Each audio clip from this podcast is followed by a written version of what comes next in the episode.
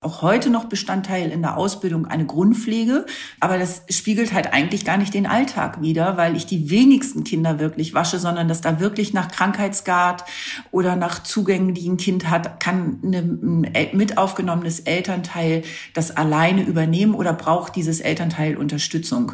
Pfleger lernen auch loszulassen, dass eben auch solche Aufgaben kompetent von Eltern übernommen werden können. Also unsere Aufgabe ist ganz viel, ja viel mehr geworden, die Eltern anzuleiten und mit einzubinden.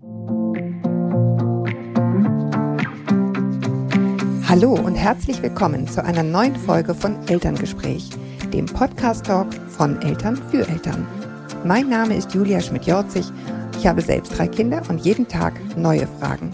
Heute an Bettina Stöterau. Sie ist Kinderkrankenschwester im Wilhelmstift in Hamburg und hat in dieser Funktion viele Jahre auf Station gearbeitet. Ihr, die ihr Kinder habt und vielleicht schon einmal mit dem Kind im Krankenhaus wart, wisst, dass es manchmal für beide Seiten, die KinderpflegerInnen und die Familie, nicht ganz einfach ist, sich aufeinander einzustellen. Die einen haben mit Zeitnot und Pflegekräftemangel zu kämpfen, die anderen sind in Sorge um ihr Kind. Deshalb habe ich Bettina Stütterau eingeladen, damit sie mir und euch erzählen kann, wie die Arbeit auf so einer Kinderstation organisiert ist, wo die Möglichkeiten und Grenzen liegen, Familien mit einem kranken Kind zu unterstützen und was sie und ihre Kolleginnen brauchen, um gute Arbeit leisten zu können, auch zum Beispiel in der Notaufnahme. Und natürlich werden wir aus aktuellem Anlass auch kurz darüber sprechen, wie es kommt, dass derzeit manche Kinderkrankenhäuser gar keine kranken Kinder mehr aufnehmen können. Willkommen, Frau Stöterau. Ja, danke, dass ich da sein darf. Ja, sehr gerne. Äh, Frau Stütterau, Sie sind 1992 Krankenschwester geworden. Warum? Ähm, eigentlich war das so eine Entscheidung von mir, die schon immer feststand. Also ich weiß, dass ich irgendwie immer mit anderen mhm. Kindern äh, mich beschäftigt habe, dass ich die spazieren gefahren habe und das war irgendwie immer so eine so ein ja. Kindheitstraum. Also so wie andere Kinder im Kindergarten sagen, ich will Feuerwehrmann werden, war für mich klar, ich will Kinderkrankenschwester werden und auch wirklich Kinderkrankenschwester und nicht Krankenschwester. Und von daher habe ich das auch irgendwann so umsetzen können. Ein Lebenstraum. Ja, es ist, es ist interessant, weil ich habe aus, aus ganz unterschiedlichen Perspektiven, auch als meine Mutter sehr, sehr krank war und im Sterben lag und so, ähm, so viel mit Pflegekräften zu tun gehabt und Kinderpflegerinnen und Erwachsenenpflegerinnen. Und es ist, das ist meine Wahrnehmung wirklich für die aller, allermeisten der Beruf, den sie wirklich, wirklich machen wollen.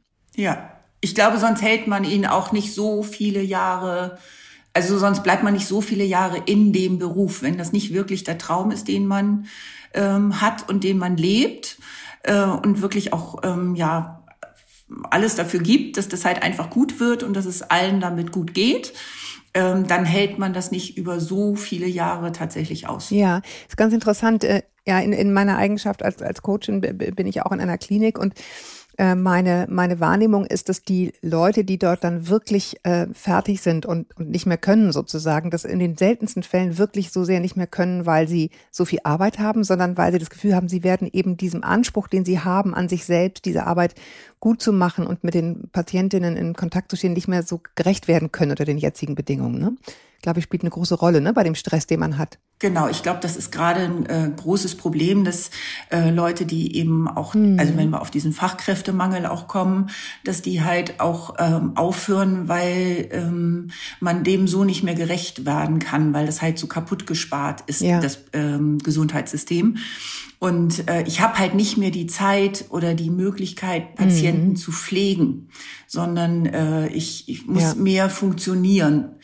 Ähm, und ähm, ich glaube, dass so ein Mittelweg zwischen dem, wir haben, weiß nicht, vor 30 Jahren wirklich jeden Patienten jeden Tag selber gewaschen. Das haben wir keinem mhm. Elternteil zugetraut. Das musste eine Kinderkrankenschwester machen. Und dem, ähm, ich kann das jetzt gar nicht mehr machen, weil diese Ressource mhm. gar nicht mehr vorgesehen ist, äh, dass ich sowas wie eine Grundpflege und damit auch eine mhm. Zuwendung zum Patienten habe. Das ist gar nicht mehr vor, also irgendwie nicht mehr mit eingeplant oder gedacht, dass das irgendwie auch in einen Krankenhausaufenthalt mit reinkommt. Liegt sicherlich auch an Verweildauern in Krankenhäusern. Wir sehen natürlich viel eher die, man bleibt viel kürzer im Krankenhaus selbst als Erwachsener mhm. oder aber eben auch mit den Kindern ähm, dass das halt vielleicht auch gar nicht mehr so in dem Maße notwendig ist, wie wir es vor 20 oder 30 Jahren gemacht haben, das sehe ich auch ein. Aber das ist etwas, was fehlt, weil das hat ja auch die Nähe und die Pflege ja, zum Patienten halt ausgemacht. Und das ist etwas, was wir so nicht mehr leisten können, weil, weil das nicht mehr in, in, der, in dem System vorgesehen ist. Und das ist etwas, was total schade ist, weil das eben ja, die Nähe zum Patienten und die Fürsorge zum Patienten einfach minimiert. Und ich glaube, dass Leute, die vor zehn Jahren oder so diesen Beruf erlernt haben, eben sagen, nee, das kann ich nicht, das will ich nicht, ich habe mir das anders vorgestellt. Und die gehen dann halt auch unter Umständen, weil denen das einfach so doll fehlt. Und im Alltag ist es tatsächlich auch ja total schwer, den Spagat äh, zu finden, weil ich kann solche Pflege nicht mehr machen. Ich muss also irgendwie anders einen Weg finden, den Zugang zum Patienten und deren Eltern zu finden. Ja, ja, mir war das ganz wichtig, also wenn das jetzt auch ein bisschen schräg rüberkommt, so anzufangen, aber so anzufangen, weil ich glaube, dass das ein Kummer ist, der nicht nur auf Seiten der Eltern ist, oh schade, die haben gar keine Zeit, sondern wirklich auch auf Seiten derer, die diese Arbeit ja. machen. Ähm, und das ja. finde ich einfach schon mal eine ganz wichtige Basis, um überhaupt miteinander ins Gespräch zu kommen. Mir kommt, während Sie das so gesagt haben, noch ein ganz anderer Gedanke, weil ich mich auch äh, für meinen anderen Podcast gerade mit, mit, äh, mit dieser Care-Arbeit nochmal sehr befasse. Und äh, es wird ganz offenbar, dass dieser Fachkräftemangel auch in diesen Bereichen dazu führen wird, dass wir uns als Familien mehr kümmern müssen äh, und mehr mit anpacken müssen, bei wem auch immer, sei es die Oma oder seien es eben die Kinder, wenn die krank sind. Und das läuft sozusagen dieser dieser Effizienzdiskussion so zuwider, dass jetzt alle ständig und dauernd und Vollzeit arbeiten sollen, weil es einfach de facto nicht hinhaut. Ne? Wenn Sie ein Kind im, im Krankenhaus ja. haben, dann muss da jemand sein. Ist, da führt gar kein Weg mehr dran ja. vorbei. Das System ist so ausgedünnt, nicht nur, weil es kaputt gespart wurde, sondern auch, weil einfach Fachkräftemangel herrscht, äh, dass das einfach gar nicht funktioniert. Und wer möchte, dass seine Angehörigen da gut versorgt sind, der, der muss da mit, mit, mitspielen. Ähm, Sie hatten gesagt, Sie haben früher jeden Patienten oder jede Patientin, jede kleine Patientin noch selber gewaschen. Ähm, wie, wie war die Hierarchie und wie ist das heute? Also wer, wer wäscht denn heute und wer, äh, wie ist so die Hierarchie, wie hat sich dieses Hierarchiegefühl auf diesen Stationen verändert? Wie war das früher? Wer war der Boss? Wer war der Chef? Wer ist es heute oder wie sind die Lasten da verteilt? Also wer war früher der Boss? Also hierarchisch war das natürlich auch nochmal anders gestaffelt im, im mhm. Krankenhaus, einfach durch die Struktur, Stationsleitung, Schwester, Auszubildende. Mhm. Ähm, aber da habe ich als also wenn ich meine Ausbildung gemacht habe, war es völlig klar, dass das Bestandteil ist und ganz wichtig ist. Auch heute noch Bestandteil in der Ausbildung eine Grundpflege.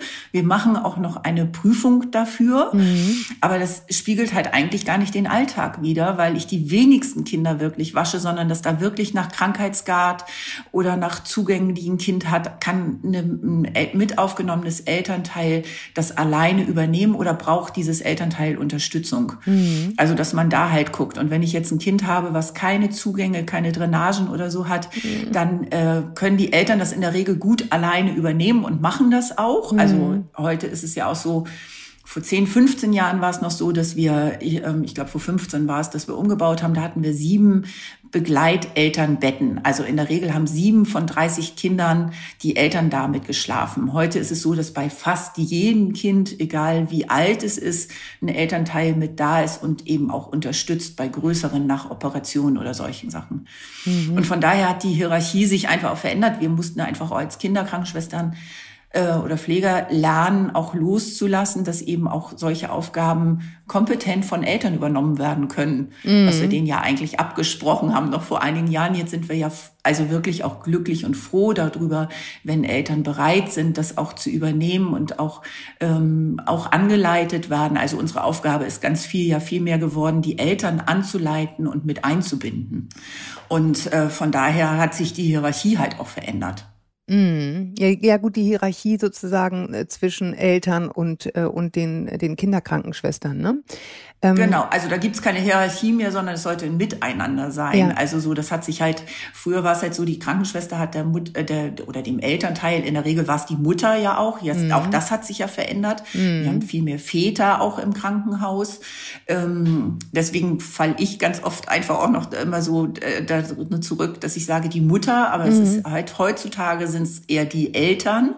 Ganz viele Väter lassen sich auch mit aufnehmen. Das können Sie wirklich beobachten, dass das mehr aha, ja. Gut, das ist ja nicht nur ja. offen äh, sozusagen in irgendwelchen Zeitungsartikeln, sondern ist so, okay, gut zu wissen. Nee, das ist genau. Und das ist auch äh, völlig okay. Also es gab halt Zeiten, da war es einfach schwierig, weil halt mal ein Vater da war und dann war es halt schon schwieriger, Zimmerkonstellationen zu finden, dass wir nicht Mütter und Väter in ein Zimmer packen und dass wir ja auch trotzdem noch nach den Patienten gucken, wie alt sind die, welches Geschlecht hat denn der, das, das Patient, der Patient irgendwie, mhm. dass man das ja auch noch berücksichtigen muss. Also ich kann ja nicht beim zehnjährigen Mädchen, die mit dem Vater da ist, eine Mutter mit einem elfjährigen Jungen mit reinpacken. Also so solche Sachen, das sind ja alles mhm. Hürden und Hindernisse, die halt jetzt eher relevant sind, dass ich halt nach solchen Konstellationen halt auch gucken muss. Also es haben sich einfach Aufgaben und Herausforderungen einfach in ganz vielen Bereichen verändert. Aber mhm. zur Hierarchie ist es halt nochmal so, dass früher war halt Hierarchie, die Krankenschwester, die Kinderkrankenschwester hat gesagt, was darf eine Elternteil und was darf die auf gar keinen Fall.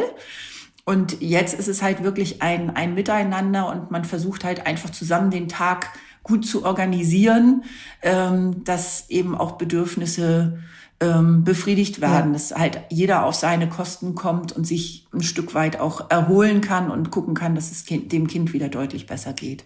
Ähm, Sie haben ja im Wilhelmstift lange Zeit die Teamleitung auf Station auch gehabt. Was sind da so die Herausforderungen? Was sind die, was müssen Sie täglich und grundsätzlich machen in dieser Funktion? Also Sie, Sie haben gerade schon gesagt, das eine ist tatsächlich sowas, sowas wie die Belegung. Ne? Also es kann nicht einfach jeder mit jedem. Es kann nicht genau. ein Kind, äh, was irgendwie Asthma hat, mit einem RS-Viruskind in einem Zimmer liegen. Ja. Ähm, was, was, ist, was ist es noch? Also es sind eben solche Belegungen irgendwie, einmal nach Krankheitsbildern, nach Alter, nach Begleitpersonen, nach all diesen äh, Sachen irgendwie Rücksicht zu nehmen, eben auch äh, Kollegen auch anzuleiten. Das war ein ganz langer, ganz schwerer Weg, dieses Loslassen dass ich mhm. bestimmte Aufgaben nicht mehr machen kann, weil es in dem System nicht mehr vorgesehen ist. Also auch Mitarbeiter mhm. dazu begleiten, dass wir als Pflegekräfte ein Stück weit loslassen müssen und Aufgaben abgeben können, dürfen oder auch müssen. Also Mhm. Ähm, es gibt ja auch so bestimmte Aufgaben, da fällt jeder Kollegin das auch heute noch schwer abzugeben. Aber wenn ich halt. Sagen Sie mal, was das wäre zum Beispiel immer noch eine, eine Grundpflege von einem Kind, ähm, was halt vielleicht einen Blasenkatheter hat mhm. oder ähm, einfach sehr bettlägerig ist, ähm, wo, wo ich denke, oh, den würde ich gerne einfach mal richtig sehen und ein bisschen Zeit für den haben. Und mm. ich habe das halt vielleicht nicht und da ist ein Elternteil mit aufgenommen und ich muss das abgeben. Das sind so Sachen, wo ich bis, bis zuletzt irgendwie im, oder bis immer, also einfach die Kollegen begleiten muss und sagen muss, wir, wir können das und wir müssen das. Es sind die Eltern und die haben einfach auch ein gutes Auge auf ihr Kind und ich muss halt lernen, meine Informationen anders zu kriegen. Also ich muss mich dann, wenn mhm. ich Material ins Zimmer bringe, wenn ich die Grundpflege vorbereite, da muss ich sehen, dass ich Eltern anleite, denen nochmal mit auf den Weg bringe, auf was die vielleicht achten müssen, dass wir vielleicht einen Zeitplan abstecken und sagen, weiß nicht, solange er auf dem Rücken liegt, können Sie das alles alleine. Wenn Sie ihn wenden wollen, ähm, dann sagen Sie mir Bescheid, dann komme ich mit dazu. Und wir machen irgendwie ein Klingelzeichen ab oder eine Uhrzeit oder wie auch immer. Mhm. Also ich muss halt selber und eben auch meine Kollegen ähm, da drin unterstützen, dass die äh, ihre Ressource gut mhm. einsetzen, um den Familien einfach auch eine Unterstützung zu geben. Ja, aber ich finde das ganz interessant. Ich glaube, das ist was, was man sich überhaupt nicht klar macht, wie schwer das sozusagen den Pflegenden fällt, die Dinge nicht mehr zu tun. Ne? Das, das finde ich wirklich nochmal, das finde ich wirklich ein totales Aha jetzt in unserem Gespräch. Das ist, glaube ja. ich, vielen nicht so klar. Die denken, die hetzen da irgendwie durch und sind, und sind irgendwie ruppig und keine genau. Ahnung.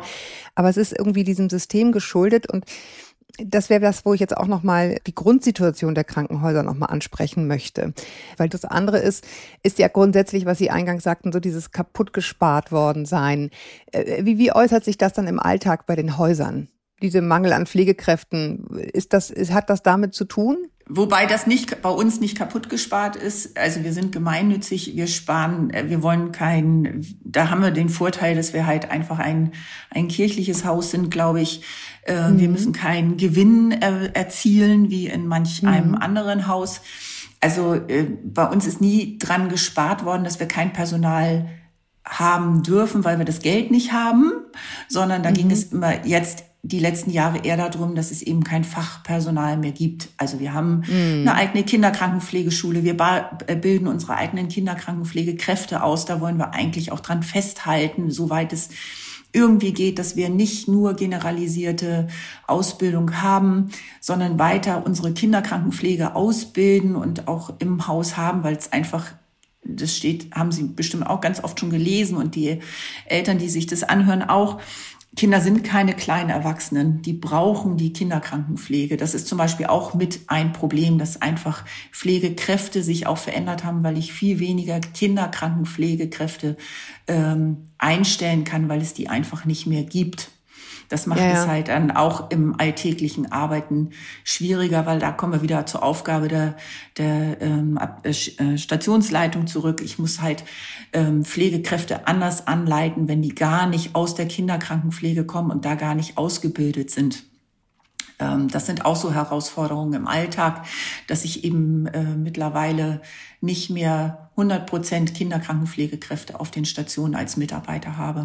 Und ähm, die, die Anzahl der Betten, die hat sich aber doch verringert. Das ist ja was, wo man sagt, da ist. Die Anzahl der Betten hat sich über die Jahre tatsächlich verringert, weil auch das, so wie es in vielen Häusern ist, ist ja kein, keine Spezialität von uns aus dem Kinderkrankenhaus mhm. Wilhelmstift, sondern in vielen Häusern in, in ganz Deutschland ist so, dass äh, Betten nicht belegt werden können, weil einfach deutlich weniger Personal unabhängig von RS-Viren oder irgendwelchen anderen äh, Spitzen, Corona oder sonstigen, mussten wir Betten reduzieren, weil wir nicht mehr genügend Personal einstellen können. Und das nicht, weil wir nicht das Geld kriegen oder haben, sondern weil es das Personal nicht gibt. Ja, okay. Das ist äh, das zusätzliche Problem. Also das eine ist äh, die Finanzierung, das kriegen wir aber hin und das kriegt man irgendwie, also zumindest bei uns im Krankenhaus sehen wir immer zu, dass wir alles nehmen, was sich halt äh, zur Verfügung stellt und bereit ist. Wir haben viel umstrukturiert, damit wir unsere Aufgaben irgendwie anders verteilen können. Also da ist ganz viel im Wandel. Aber Pflegefachkräfte stehen uns halt äh, viel zu wenig zur Verfügung, als dass wir die eigentlich bräuchten. Ja, und das, das klingt immer so, äh, das ist irgendwie, finde ich, so ein Satz, den man fast schon so oft gehört hat, dass man ihn überhört, wie irgendein zu viel gedrücktes Poster von Manet oder so. Ähm, äh, aber ich habe neulich mit einer, mit einer Freundin gesprochen, die Hebamme ist und die war halt äh, an, an, in einer Nacht ähm, für drei Sa Kreissäle allein verantwortlich als Hebamme. Ja. Ne? Also da sind dann irgendwie drei Mütter, die zum ersten Mal ein Baby kriegen, mit allem, was dazugehört. Und da ist eine Frau, die sich zerreißt zwischen drei Räumen. Das ist halt. Und dem Spagat macht genau. Und so ist es überall. Das kann man sich einfach auch nicht vorstellen. Ich weiß auch, ich, irgendwann hatten wir mal vor paar Jahren irgendwie Besuch und ähm, von, ich weiß nicht mehr, irgendeiner Vertretung, die sagten, ja, und was macht ihr denn, wenn ihr nachmittags oder im, im Tagdienst nur noch mit zwei äh, Pflegefachkräften da seid? Dann sage ich, nee, es wird nicht passieren, so werden wir nicht arbeiten, das geht nicht. Und da, genau das sind Situationen, die wir genau jetzt haben, die ich mir vor, weil ich lasse es fünf, sechs Jahre her sein, irgendwie dachte, das äh, wird nicht passieren und das werden wir nicht hinkriegen, weil es für mich aber auch so abwegig war, dass wir nur noch so wenig Betten belegen können, weil einfach keiner mehr da ist. Und das ist, glaube ich, auch das, was auch allen schwerfällt. Also es ist ja nicht so, dass wir irgendwie sagen, ach nee, wir lehnen mal einen Patienten ab, den nehmen wir nicht mehr. Nein, immer also, so weit ja. es irgendwie noch machbar ist. Und wenn dann super krankes Kind äh, bei uns in der Notaufnahme steht, dann wird auch noch wieder eins oben drauf gepackt, aber es geht halt auf Kosten der der ja, genau. Leistung genau. und auch eben ja. auf Kosten der Ressource der Pflegekräfte. Und das Ganze ja. hat halt eben auch seine Grenze. Und das macht man ja auch zum Schutz von den Patienten und vom Personal. Dass man irgendwann sagt, ja. da ist jetzt wirklich eine Grenze erreicht. Mehr geht jetzt nicht, ne? Da geht wirklich nicht mehr, weil es dann einfach irgendwann für beide Seiten gefährlich wird.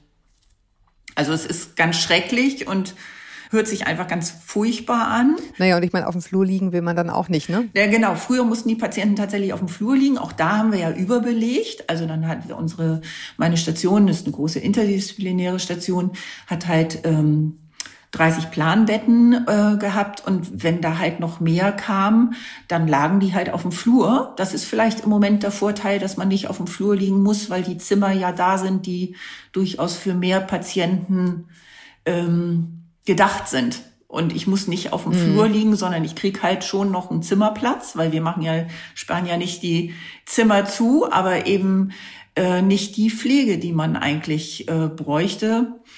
Ähm, weil, oder letztendlich kriegt man auch noch die Pflege. Ich glaube, dass jede Pflegekraft, die im Krankenhaus ist, auch noch sagt, nee, wenn ich den auch noch nehme, kriegt der Patient und das Elternteil auch noch die Pflege. Und äh, mm. wir werden keinen keinen Patienten aufnehmen, den wir dann am Ende nicht pflegen können. Und äh, der, ja, nur, der, geht halt auf Kosten der Kräfte derer, die es machen. Ne? Genau. Das, genau, wie Sie sagen, das kann, dann kann man sich immer noch eins drauf schaffen, bis man irgendwann in die Knie geht. Ne? Genau. Haben wir halt diesen Teufelskreislauf, dass wir dann halt sagen, okay, dem, die Pflegekraft macht noch ein mehr, ist noch erschöpfter und fällt dann aber irgendwann aus und das müssen wieder die anderen tragen. Also da kommen wir mhm. eben so in diese Spirale rein, weil keine Pflegekraft wird einfach nur einen Patienten Patienten sein lassen. Nee. Ähm, das wird nicht passieren. Äh, wie läuft so ein klassischer Tag ab? Wir kommen gleich nochmal zur Notaufnahme und wir kommen auch nochmal drauf, was Sie brauchen, um gute Arbeit zu machen. Aber wie ist so ein klassischer, wie ist das aufgeteilt? Wie, wie, wie teilen Sie Ihre Arbeit ein auf so einer Station? Wie, wie laufen die Schichten, die Übergaben? Genau, also der, der Tag bei uns im Kinderkrankenhaus fängt um sechs an, da fängt der Frühdienst an, die kriegen ihre Übergabe. Ähm, das dauert in der Regel so eine halbe Stunde und ähm, dann werden erstmal so administrative Aufgaben fertig gemacht und die Pflege sozusagen vorbereitet, sodass die Patienten auch noch ein bisschen schlafen können und nicht schon um halb sieben aus den Betten gerüttelt werden. Mhm. Ähm, so dass wir das halt einfach im, im Background alles schon vorbereiten, damit halt einfach äh, Patienten sich auch erholen können. Die haben natürlich auch feste, feste Termine oder Medikamenteneingaben oder Inhalationen, solche Sachen. Da muss man natürlich Zeiten einhalten. Ähm, das würde dann halt schon, schon passieren. Ansonsten ist es in der Regel so, ich sag mal ganz grob, dass ab halb acht halt das Leben auf Station anfängt, äh, sei es Patienten auch wirklich zu wecken, wenn die auch länger schlafen. Ähm, bei mir auf Station ist es so, dass wir chronisch kranke Kinder haben. Das heißt, die müssen auch bei ähm, bestimmten Erkrankungen, Diabetes, Epilepsie, einfach so ihren Tagesablauf äh, den sie nachher zu Hause haben, lernen. Das heißt, ähm, ist ja auch so Schulzeit dann, die müssen also geweckt werden, frühstücken und ihre Medikamente nehmen. Äh, das läuft dann halt so den Tag einfach langsam an. Dann kommen Visiten und Untersuchungen in anderen Abteilungen. Das muss man halt auch irgendwie alles versuchen, ein bisschen äh, zu takten, dass man einfach auch so den Tag ein bisschen strukturiert und guckt, was steht bei meinen Patienten, für die ich zuständig bin, an. Für wie viele Patienten ich zuständig bin, ist halt einfach total unterschiedlich, hängt auch vom Schweregrad der Erkrankung äh, von meinen Patienten ab. Ja. Und dann versuche ich halt, bei den meisten sind ja Eltern mit auf, zu, aufgenommen, einfach mit, zusammen mit den Familien, mit den Eltern einfach so ein bisschen den Tag zu, zu organisieren, auch die Eltern darüber zu informieren, was steht dann heute an, was ist geplant, wann ist die Visite, wann sind Untersuchungen, was für Untersuchungen sind angedacht, dass man einfach so ein bisschen eine Struktur für alle Beteiligten schafft. Ja, das ist gut, dass Sie es ansprechen, weil ich glaube, gerade dieses Thema Übergabe und das Thema Visite sind, glaube ich, zwei Dinge, wo die Eltern dann gerne mal irgendwie überhaupt kein Gefühl dafür haben, warum der jetzt nicht kommt, der Arzt, oder ähm, warum man da jetzt nicht reinquatschen darf in diese Übergabe. So ging mir das ja. jedenfalls häufig. Ne? Ja. Also sie haben eine halbe Stunde und dann werden halt diese ganzen super wichtigen Infos, wie hoch hat der heute Nacht gefiebert, ähm, welche Medikamente hat er schon bekommen, wann darf er das nächste kriegen. Also diese ganzen Pläne werden dann ja besprochen. Also super ja. wichtiger, vulnerabler Punkt, wo man eben nicht sagen kann, kann ich mal eine Vase haben, sondern wo man möglichst sozusagen die... Genau, wo tatsächlich auch, also wir sehen zu, dass die Tür wirklich geschlossen ist, dass einer tatsächlich für die Vase auch auf dem Flur bleibt, dass auch immer einer sozusagen nicht mit in die Visit, äh, in die Übergabe mit reingeht, so dass es auch immer noch einen Ansprechpartner gibt. Aber es dauert halt ja, länger. Also ja. vorher laufen da vielleicht vier Leute rum und in der, in der Zeit für eine Übergabe, die dann halt auch wirklich benannt ist. Äh, auf, ich wüsste bei uns im Haus auf allen Stationen hängt an der an dem Stationszimmer halt ein Zettel, wann ist Übergabe, wann darf nicht gestört werden. Und nichtsdestotrotz haben auch alle Stationen eine Organisation geschaffen, wo die sagen, okay, wir können nicht alle für eine halbe Stunde da verschwinden, das wird nichts. Da ist, muss auch irgendwie immer noch ein Ansprechpartner bleiben, aber das ist halt sehr reduziert und den, auf den muss man dann halt warten, ähm, weil einfach, wenn eine Übergabe, die so elementar wichtig ist, gestört wird, einfach auch leichter Fehler passieren. Also das ist, glaube ich, der, der Hauptgrund, dass man sagt, warum genau. Also da passieren ganz wichtige Informationen und je mehr Störungen stattfinden, je fehleranfälliger wird halt das ganze System für die nächste Schicht. Ja, genau. Und das ist halt so ein klassischer Punkt, glaube ich, wo man dann als Eltern manchmal ungeduldig wird und denkt, warum kann ich denn da jetzt nicht rein? Oder warum ist denn jetzt die Tür zu? Oder warum dauert es so lange, bis eine Schwester kommt? Wir haben doch ja. geklingelt. Das sind halt die, das ist so ein, so ein Punkt, der wichtig ist zu wissen. Und das Gleiche ist, können wir jetzt kurz abhandeln, äh, ne, warum kommt der Arzt so spät? Wenn es halt der einzige Arzt ist, der eine OP machen kann, weil gerade ein frisches Kind unten reingekommen ist mit einem gebrochenen Bein, dann kommt er halt später. Das nützt ja nichts. Also das, ähm, Beziehungsweise ähm, wir eben ein Krankenhaus der Akutversorgung sind. Das heißt, wenn ich eigentlich gerade als Arzt meine Visite mache und aber gerade eine Aufnahme habe mit einem akut schwerkranken Kind, genau. dann habe ich keine andere Chance. Dann muss ich meine ich, Visite unterbrechen und dann muss ich mich halt auch da erst kümmern. Und es kann halt auch immer akut ja einem Kind schlechter gehen. Also der muss nicht mal ein neues Kind kriegen. Er kann auch Kinder auf Station liegen haben, wo eins einfach mhm. deutlich schlechter wird dann hilft es nichts, wenn ich einfach meine Visite stoisch nach Zimmer, von Zimmer 1 bis Zimmer nee, 18 durchgehe, Willen, ja. sondern dann muss der halt abbrechen oder vielleicht auch die Reihenfolge ändern, äh, um da zu gucken, dass es halt einfach auch anders wird. Und wir müssen halt jeden Tag, wir haben eine große Anzahl, also oder eine hohe Fluktuation von Patienten. Also wir haben eine kurze Verweildauer auf Station. Mhm. Das heißt, wir wollen halt auch sehen, dass Patienten, die nach Hause dürfen, einfach früh nach Hause dürfen. Das ist das Ziel.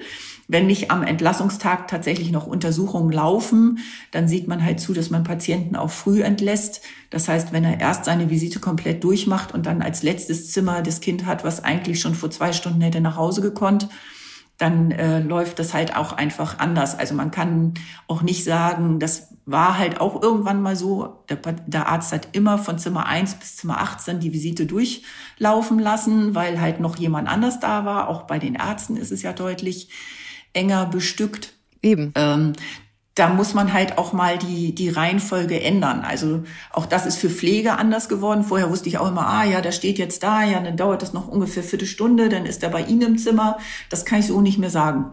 Ähm, da sind mir die Hände gebunden, da würde ich lügen. Und das tue ich nicht. Also. Ja, aber das muss man einfach wissen, ne? Das sind die Schwierigkeiten, weil das sind nämlich genau die Momente, als Eltern steht man da und denkt, Mensch, jetzt ist sozusagen Jürgen unten schon mit dem Auto ja. vorgefahren. Äh, wir wollten doch jetzt eigentlich los, warum kommt der Arzt nicht? Da ist man dann manchmal ungehalten. Was sind denn sozusagen die, die Dinge, die Sie brauchen von Elternseite, damit Sie gute Arbeit machen können? Genau, wobei ich einmal noch ganz kurz zu den Ärzten auch zurückkommen möchte. So wie das in den Notaufnahmen ist, dass da so viele verschiedene Fachdisziplinen auflaufen, ist es auch bei uns mittlerweile im Krankenhaus ähm, auf den Stationen. Wir haben keine Station mehr, die nur für einen Fachbereich ist, sondern wir haben ganz viele unterschiedliche Fachbereiche auf einer Station. Das heißt, es gibt ganz viele unterschiedliche Ärzten und Visiten. Und auch da muss man halt mhm. irgendwie gucken. Nur weil der Arzt da kommt, heißt es noch lange nicht, dass das der Arzt ist, der auch mein Kind betreut.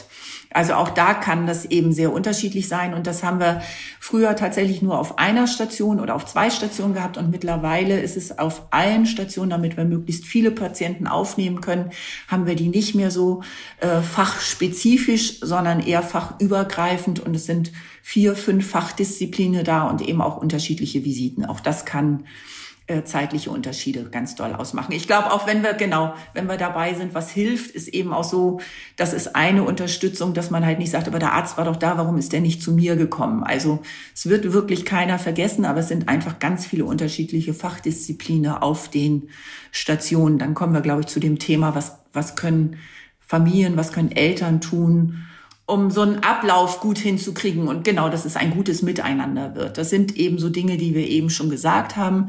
So eine Übergabezeit, dass wenn ich geklingelt habe, ähm, nicht die Erwartungshaltung habe, dass innerhalb von Sekunden jemand da ist. Ähm, das ist natürlich auch so, wenn wir wissen, zum Beispiel Patienten sind alleine aufgenommen und wir haben, weiß ich nicht, einen Achtjährigen, der auch alleine im Krankenhaus ist und der klingelt, dann sind wir da deutlich schneller als wenn ich weiß, mhm, da mhm. ist ein Achtjähriger und da schläft eine Mama oder ein Papa mit. So, dann. Mhm. Und der hat in Anführungsstrichen nur ein gebrochenes Bein, ne? Das ist ja was anderes. Genau. So, dann gucke ich natürlich auch, zu wem die klingeln zeitgleich.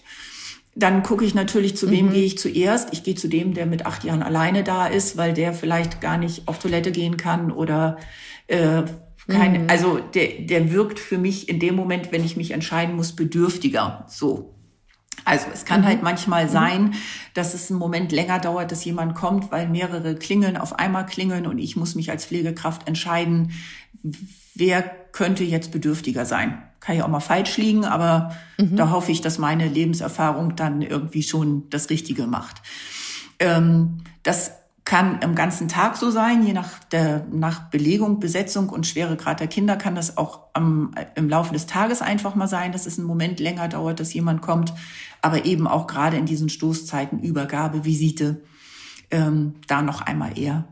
Ähm, ich glaube, was auch gut tut, auch als als Elternteil vielleicht von unerfahrenen Pflegekräften, wir haben ja auch, wir sind ja froh drüber, dass wir Nachwuchs haben aber ein, eine Nachwuchskraft hat vielleicht noch nicht so das Verständnis dafür, wie sie sich zusammen mit den Eltern für den Tag strukturieren kann. Also vielleicht dann auch einfach bei jüngeren Pflegefachkräften mhm. einfach mal nachfragen, damit man halt so ein Miteinander am Tag gut hinkriegt, was auch einfach zu sagen, was kann ich dann tun, damit wir den Tag gut hinkriegen? Also vielleicht nicht die Erwartungshaltung haben, dass die junge Pflegekraft, die vielleicht den Kopf ganz voll hat und denkt, oh Gott, oh Gott, ich muss das alles hinkriegen. Äh, wie mache ich das denn? Und ich kann ja jetzt nicht von einem Elternteil noch verlangen, ähm, dass es irgendwas bringt oder holt oder wie auch immer. Da vielleicht zusammen einfach auch den, auch als Elternteil den Weg zu gehen und zu sagen, was, was kann ich denn tun, damit unser Tag gut wird? Mm, ja. Okay. Also auch das finde ich ist sehr ehrlich. Also da kann dann halt die Pflegekraft vielleicht auch nochmal was mitnehmen und was lernen. Ähm, dass sie sagt, ach Mensch, das war ganz toll. Die Übernachtungen, ähm, die, sagen Sie ja, die sind im Grunde gewünscht. Ähm, sind die für alle gewünscht oder sagen Sie, naja, ab einem gewissen Alter finde ich eigentlich schon, der oder die könnte natürlich je nach Krankheit, ne? Ähm, genau. Da eigentlich auch gut alleine sein. Also ich glaube, ich würde es immer an auch ähm, nach dem Krankheitsbild einfach bestimmen. Also ich glaube, dass ähm, also grundsätzlich ist ja die, die kostenfreie Elternmitaufnahme bis zum sechsten oder siebten Lebensjahr. Das äh, hängt mittlerweile auch ein bisschen von den Krankenkassen ab. Äh, je nachdem, in welcher Krankenkasse man ist, ist das ein bisschen unterschiedlich. Da muss man halt gucken. Äh, danach wird es in der Regel eine, ein kostenpflichtiger Krankenhausaufenthalt, so dass das Elternteil seine eigene Übernachtung und seine Verpflegung selbst bezahlen muss. Mm, wir ermöglichen das aber. Wir haben aber auch nicht in jedem Zimmer ein festes Elternbett mit drin. Die, die, die Kapazitäten haben wir räumlich halt einfach gar nicht. Wir haben aber Zustellbetten, die wir dann in die Zimmer mit reinstellen. Ich finde, man muss aber tatsächlich das einfach an dem Krankheitsbild festmachen, bei welcher Erkrankung muss ich vielleicht auch noch mm. bei mhm. meinem 10, 11, 12 oder älteren Kind sein. Also wir haben ja, mittlerweile ja. auch äh, Kinder, wo auch mit 13, 14, 15, 16 sich Eltern ähm, kostenpflichtig noch mit aufnehmen lassen. Da muss man vielleicht auch je nach Krankheitsbild manchmal selber in sich gehen ähm, und sagen, blockiere ich vielleicht einem anderen Elternteil, damit die Übernachtungsmöglichkeit bei einem deutlich kleineren oder kränkeren Kind. Natürlich macht jeder sich um ja. sein Kind Sorgen, wenn es ins Krankenhaus kommt. Das steht ja völlig außer Frage und es wird keiner im Krankenhaus ja, ja, aufgenommen, genau, der nicht krank ist. Also genau. da das geht gar nicht. Ja. Jedes Kind, was jeder Patient, der aufgenommen wird, ist krank. Äh, und ähm, ja. trotzdem ist ja die Frage, wie selbstständig kann der vielleicht, also ein Kind, ein 13-jähriges Mädchen, was operiert wird, noch nie im Krankenhaus war, da ist es vielleicht die ersten zwei Nächte ganz schön, wenn jemand mit da ist aus der Familie und da einfach ein bisschen unterstützen kann. Und die, die Patientin bleibt aber noch fünf Tage, aber muss wirklich das Elternteil dann auch fünf Tage damit schlafen. Oder kannst vielleicht auch zwei Tagen ja. nachts zu Hause schlafen, weil man sich einfach nachts zu Hause dann auch viel besser erholt als Elternteil als im Krankenhaus. Ja. Ich würde gerne noch einmal äh, auf die Notaufnahme äh, zu sprechen kommen. Mhm was, was ist dort anders und wie sind dort die Abläufe? Also ich will jetzt gar nicht so, so super speziell über das Wilhelmstift sprechen. Da gibt es auch noch, glaube ich, so eine Kinder, so eine Notarztpraxis, die dann irgendwie parallel läuft. Das gibt genau. manchmal so ein bisschen Verwirrung. Wer ruft mich jetzt hier gerade auf? Ja. Aber grundsätzlich, wie, wie, wie laufen diese, wer wird wann eigentlich aufgerufen in der Notaufnahme? Da kommen jetzt irgendwie drei Kinder an. Man denkt, ich sitze doch schon seit Stunden hier mit meinem Kind, was kaum Luft kriegt und jetzt kommt jemand rein, hat ein gebrochenes Bein. Wie, wie, wie entscheidet man in so einer Notaufnahme, wer kommt eigentlich wann dran?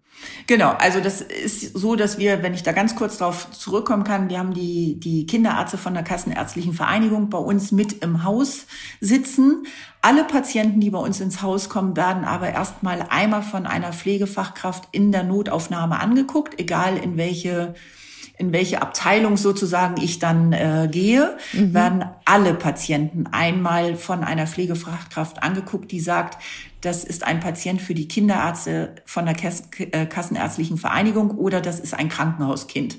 So breche ich das mal runter. Mhm. Ich glaube, so kann man es vielleicht am besten mhm. verstehen. Also da zweigt sich der Weg auf, aber alle werden angeguckt. Und dann ist es eben so, dass wir ähm, ja unterschiedliche Notfälle tatsächlich haben. Also jeder empfindet sein Kind ja auch ähm, also Klar. oder es kommen viele ins Krankenhaus, weil eben auch Kinderärzte überlastet sind. Ähm, und die, mhm. die, das sind dann vielleicht aber Patienten, die in ein, auch im Krankenhaus ein bisschen länger warten müssen, als wenn hinten über die Krankenwageneinfahrt ein Patient reinkommt, der gar keine Luft mehr kriegt, aus welchen Gründen auch immer dann ist der, ja. der Patient, der vorne reingegangen ist und beim Kinderarzt keinen kein, äh, kein Termin gekriegt hat, ähm, früher da gewesen. Aber ich warten. muss mich natürlich, der muss deutlich länger warten, weil wir uns erstmal um den Patienten kümmern müssen, der aus welchen Gründen auch immer keine Luft mehr kriegt. Der ist dann, äh, und so, das ist so, glaube ich, ganz, ganz grob runtergebrochen. Und davon gibt es natürlich ganz viele Fälle. Ich kann vorne durch den Eingang reinkommen, weil mein Kind sich den Finger gequetscht hat in der Tür. Natürlich ist das total doof und tut dem Kind ganz doll weh. Aber hinten kommt einer mit dem Krankenwagen rein, der eine offene Fraktur hat dann, also ja. ein Beinbruch. Also ja, aber ich glaube, das ist, das ist, glaube ich, eigentlich äh, ganz wichtig zu wissen oder überhaupt sich klar zu machen. Das, ja. was ich vorne sehe, ist nicht alles, was passiert, ja. sondern es passieren hinten, also da, wo die Krankenwagen rankommen, eben auch noch so einiges. Ja. Ähm, und das ist einfach, einfach nochmal gut zu wissen. Ähm, und es kommen viele unterschiedliche Fachdisziplinen. Das ist das, was ich auch mit der Station gesagt habe. Das zieht sich durchs ja. ganze Krankenhaus hinweg. Wir haben so viele unterschiedliche Fachbereiche, für die dann aber auch die Fachbereichsärzte kommen. Und die haben wiederum unterschiedliche Aufgaben. Also ich habe immer einen Kinderarzt in, in der Notfallambulanz. Aber der Kinderarzt ist eben nicht dafür zuständig, wenn das Kind irgendwas äh, Handchirurgisches hat und sich eine Fingerquetschung mhm. zugezogen hat oder was mit den Finger, der Fingernagel irgendwie entzündet oder kaputt ist. Dann ist es eben nicht der Kinderarzt, der das anguckt, sondern das guckt sich der Facharzt an. Und ja. dadurch dauert es dann vielleicht auch länger und die anderen werden dann vorher aufgerufen und ich sitze da leider immer noch mit meinem Kind. Ja, das ist eben wichtig zu wissen, ne? wenn der Orthopäde gerade jemanden operiert oben, ähm, ja. dann muss man eben in der Notaufnahme länger auf ihn warten. Auch das sind, ja. die können sich ja auch nicht zerreißen. Das versuchen wir immer kurz auch zu erklären, aber ich kann die Eltern verstehen, die da stehen mit ihrem klar, Kind und sehen, klar. aber meinem Kind und mir geht es jetzt schlecht. Also das können wir alle total gut verstehen und wir können es nur immer versuchen, wieder zu erklären. Ähm, aber das können wir halt nicht so ausführlich vielleicht ja. wie jetzt. Ich danke Ihnen, Frau Stöterau, dass Sie uns so einen, so einen allumfassenden Einblick gegeben haben, wie Sie da arbeiten, mit welchen Herausforderungen Sie zu kämpfen haben und so ein bisschen, ja, wie ich finde, gute und, und kooperative Tipps auf Augenhöhe gegeben haben, wie man da gut zusammenarbeiten kann, damit es den Kindern gut geht und auch den Pflegenden gut geht. Denn das muss man ja auch mal sagen, wir müssen sie gut pflegen, unsere Pflegenden, sonst sind sie nämlich bald alle weg. Ja. Äh, die Bezahlung ist eh genau, eh nicht dolle. Das müssen wir ähm, alle zusammen. Und wir sind über jeden dankbar, der diese Arbeit noch macht. Also danke Ihnen sehr für Ihre Zeit. Ja, vielen Dank auch, dass ich was sagen durfte ja, und was vielleicht dazu beitragen durfte, dass das ja, vielleicht ja, für alle ein bisschen einfacher ist. Ja, ich danke euch da draußen auch fürs Zuhören und äh, freue mich natürlich, wenn ihr uns äh, bewertet. Weiterhin sehr gerne auf allen möglichen Plattformen äh, lieb Sternchen verteilt. Uns schreibt, wenn ihr ähm, Lob, Tadel oder Wünsche habt und natürlich auch immer sehr, sehr gern eure Fragen an podcast.eltern.de. Ihr wisst ja, Elke und ich beantworten zweimal im Monat eure Fragen. Bis wir uns wieder hören, haltet den Kopf über Wasser Ahoi aus Hamburg und Tschüss, Frau Stüterau. Tschüss, vielen Dank. Tschüss.